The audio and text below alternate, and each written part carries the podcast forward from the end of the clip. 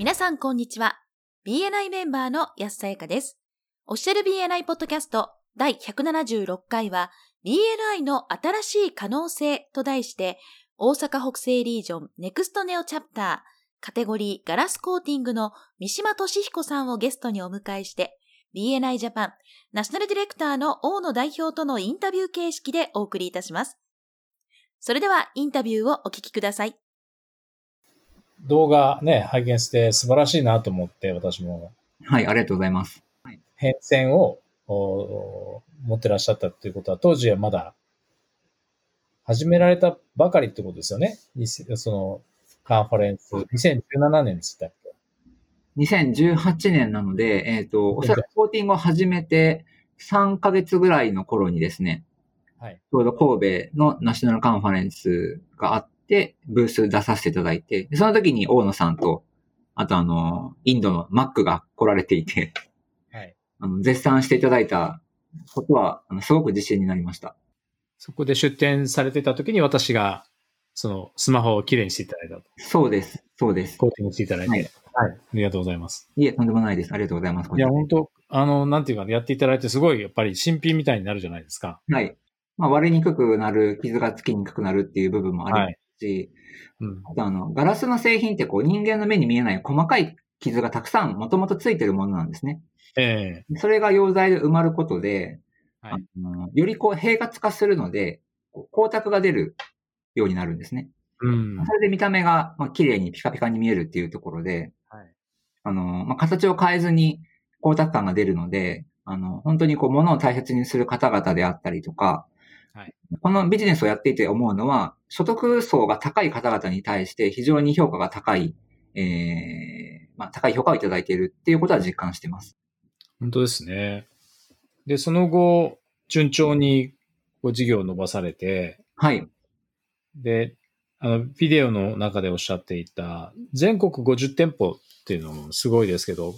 これは、その、え、なんていうんですか、事業形態としてはどういった形を取られてるんですか？フランチャイズですか？フランチャイズになります。はい。で、あの、ビデオに映っていたお店がですね、実はあの、東京の秋葉原の店舗でして、はい。ね、東京の秋葉原の店舗はもう、コーティングの売り上げだけでお店が回ってるんですね。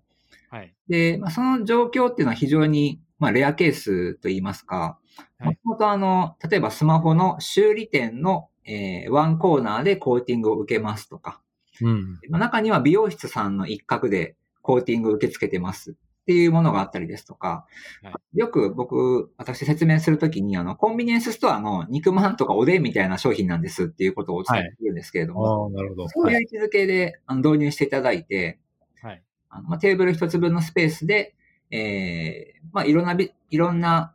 業態の方に導入していただけるえー、まあ、比較的こう小、小規模なと言いますか、あの、フランチャイズビジネスの副商材として入れていただいてます。あ先ほどの数字の話に戻っていいですかね。はい。全国50店舗の、まあ、フランチャイジーになるんですかね。えっと、フランチャイザーですね。僕がフランチャイザー側で、はい、フランチャイジーが50店舗いるということで。50店舗。はい。そうですよね。で、あと200の卸先とおっしゃいました。あ、はい、そうです。これは溶剤を買っていただいてるっていう。あ、そういうことになります。はい。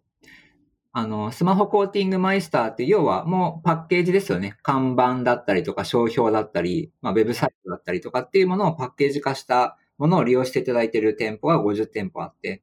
え逆にこう、うちの店も看板あるし、自分のところで集客をする反則活動できるから、溶剤だけ、あの、売ってくださいっていう店舗さんが200店舗ほどいらっしゃるということですね。その他じゃなくて、その、三島さんのところの溶剤を使うメリットはやっぱりあるわけですか？えー、と、そうですね。えー、と、実際に弊社で使わせていただいている溶剤自体は、同業他社さんで使っているところもあるんですけれども、はい、あのー、まあ、USP になるんですけど、一番の強みは何かっていうところを申しえー、ガラスコーティングの、まあ、性能であったり、機能っていうところのお客様への伝え方で、えーまあ、他社さんがあえてやらないことをやってると言いますか、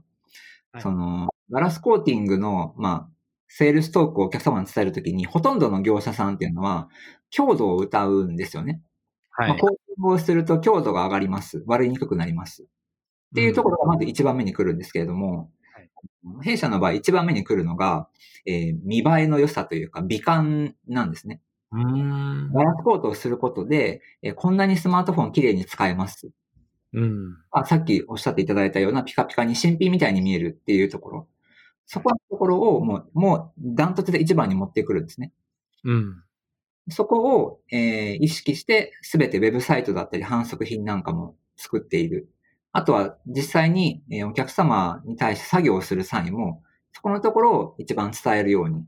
えー、していまして、まあ、それは当然、名店さんへの指導もそうなってくるんですけれども、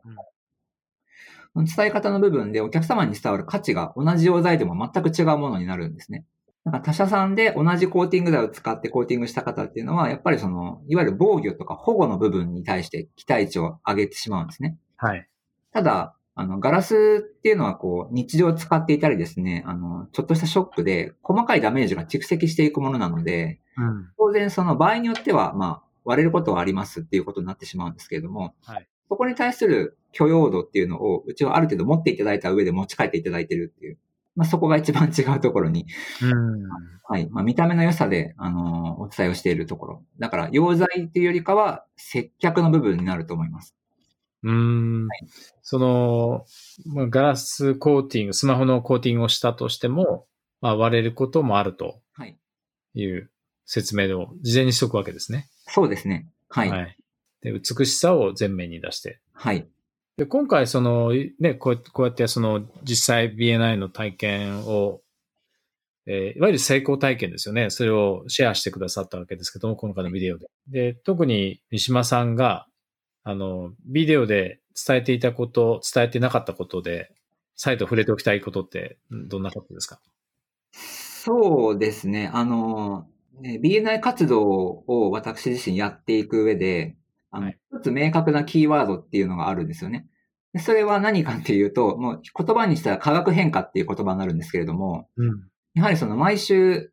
いろんな業種の方のプレゼンテーションだったり、ワントゥーワンだったりっていうのをこうたくさん聞いていくとですね、はい、ふとした雑談からちょっとしたアイデアがひらめくことっていうのが多々あるんですよね。はい、でそれは自分自身では決して思いつかないことで、やっぱメンバーとの関わりの中で、こういろんな話をしていく中で、こう、まあ、ふと浮かんだりですね。うん、まあ、専門業種が違うから、こうね、他の人の言うことには、こう、全然思ったことを言えたりするんですけれども、なんかそういうことから、こう、偶然的に生まれる、あのー、アイデアだったりとか、発想っていうものが、BNI では、定期的にというか、まあ、一定の周期で必ず起こると自分は思ってまして、はい。まあ、それに応じて私自身は、まあ、靴磨きからオーダースーツになり、スーツ売っていたけれどもコーティングになったっていうものがありますので、やはりその、なんか、偶然の出会いから生まれる、こう、本当アイデアだったりとか、発想っていうもの、あの、まあ、そこは、もともと、まあ、私自身がこういろんなところに興味を持ちやすいのもあるかと思うんですけれども、うん、あの、もっともっとこう多くのメンバーの方にですね、まあ、そういう目で BNI を楽しむのもすごくいいんじゃないのかと思ってます。うん、専門分野をどんどん特化して突き進んでいくのももちろん一つですし、やっぱりこう他者の意見に耳を澄まして、例えば保険業の方とかっていうのは、プレゼン資料なんかを作るときにすごくこうカチッと作られるんですよね。パワーポイントなんかをに作られる特徴があって、話し方もこうロジカルに話をされると。そういういいところを自分の業種に取り入れたら、プレゼンテーションがもっとこう、感覚的なものではなくって、こう理論的なものに、もしくはこう形が整ったものに変わっていったりですとか、うん、そういうこう、いろんな業種の方が持ってるいいところっていうのをこう取り入れていくとですね、やはりこう自分一人では当然できないことっていうことがどんどんできていくっていう。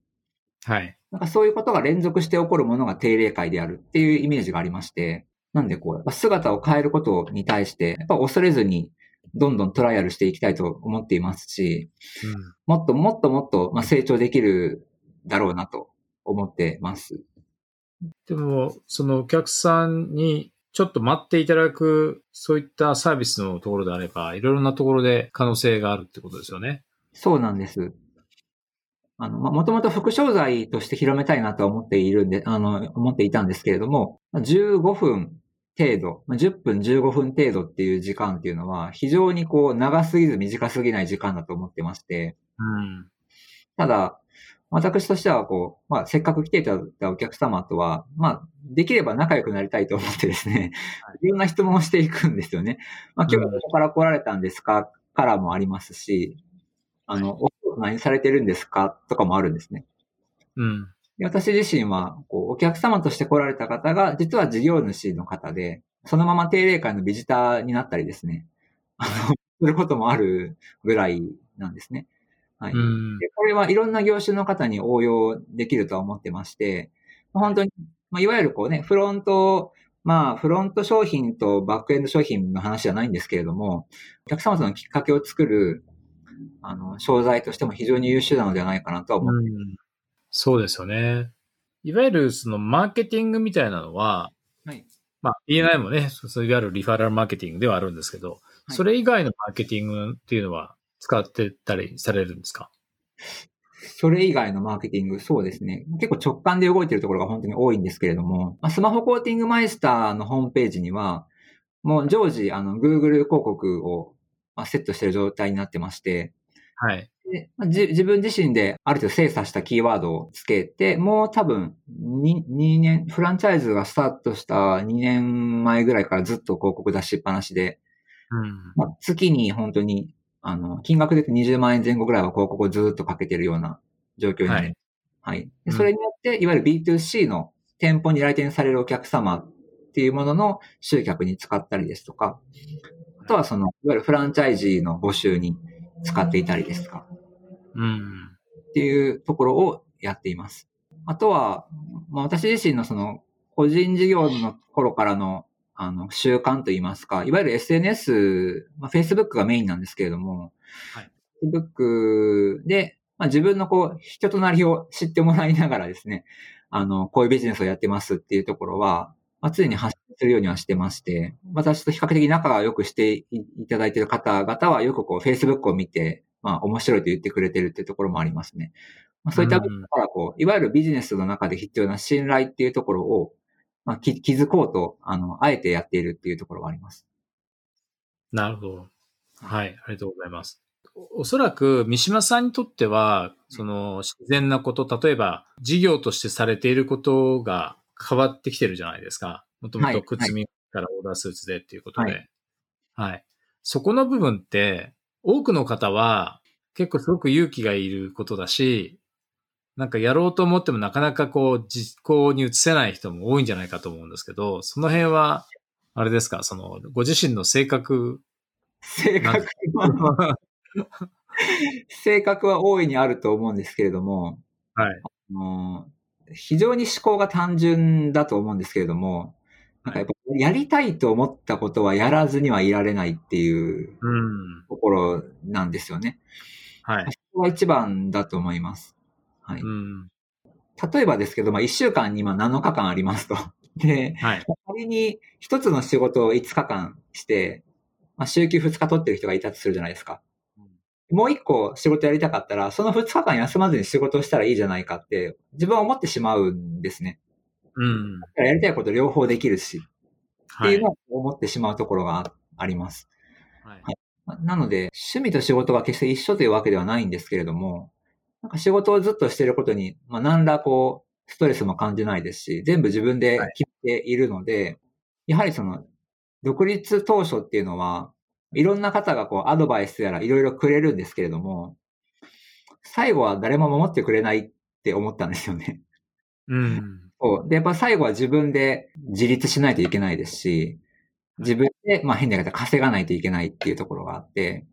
ならば、まあ、自分で選択することっていうのは全て自分の責任であるならば、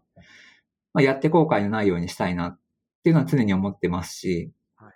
あの、まあ、多分おそらく今後も BNI やっていく中で、まあ、ね、ものすごく面白い商材、これだって思ったら、また5年後とかあの自分はコーティング事業をやっていない可能性ももちろんあるわけで、うん。それはその時その時に自分自身が考えて取ったものなので、まあ、よく聞くんですけど、やらない後悔よりは、やって後悔しようっていうところは、すごくあります。うん。私個人的に興味があるところなんですけど、これから例えば5年、10年っていう先見据えたときに、はい、あの BNI を活用していくイメージというか、はい、こんな風に BNI を使ってこんな事業に成長させたいっていうのがあれば教えてもらえますか？はい。わかりました。そうですね。ここから5年、10年経ってしまえばですね、本当にこのリモートでビジネスをするっていうものがもっともっと進化をしてると思うんですね。なので、おそらく5年後、10年後は、今、私は目標に掲げている47都道府県でビジネスをしたいっていうところは、おそらく、えー、達成できているであろうと思ってます。はい。えー、まあ、プラス、ちょっと不勉強だと思うんですけど、あの、ズームに同時翻訳機能がついてしまえばですね、あの、もはや外国の方とですね、こう、当たり前に日本語で喋ってるような感覚で、話ができる可能性があるっていうか、おそらくそうなるとは思うんですけれども、はい。そうなった時に BNI っていうのは、あの、本当に無限の可能性、こう今でもあるんですけど、その無限の可能性が今とは比較にならないほど、今、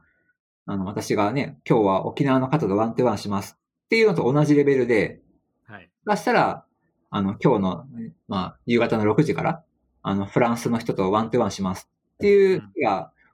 さほど遠くないだろうなっていう、あの、イメージは持っててまして、はい。そうなった時に、スムーズにビジネスを展開できるような、あの、準備は整えておきたいっていうところは強く思ってます。うん、そうなった時も、おそらく BNI は、あの、最強のビジネスツールであるだろうっていうイメージは私は持ってまして、まあ、今、今40なんですけれども、はい、まあ、50になっても60になっても BNI やってたいなとは思ってます。はい。はい、ありがとうございます。じゃあ、最後に私いつもあの、チャプターのメンバーというか、メンバーの皆さん、そしてあの、まあ、リスナーの皆さんにメッセージをお伝えしてるんですけど、はい、三島さんからお伝えしたいことって何かありますか？一言で。そうですね。あの、BNI 始めてやっぱ6年目にして気づいた新しい可能性が僕あったっていうところで、うん、やはりその、今 BNI やられていて、まあ、こんなもんかって思ってる方もいれば、すごいなって思ってる方もいて、その多分どちらもまだまだ気づいてない部分がたくさんあると思います。うん、っていうところはお伝えしたいなと思ってます。なるほど。はい。はい。ありがとうございます。とても素晴らしいお話でした。BNI を活用してビジネスのスケールアップを図っている三島さんの行動はとても励みになりますね。大野さん、三島さん、ありがとうございました。このポッドキャストはコンビニの人材育成を支援するコンクリ株式会社の提供でお送りいたしました。それでは次回もオフィシャル BNI ポッドキャストでお会いしましょう。See you next week!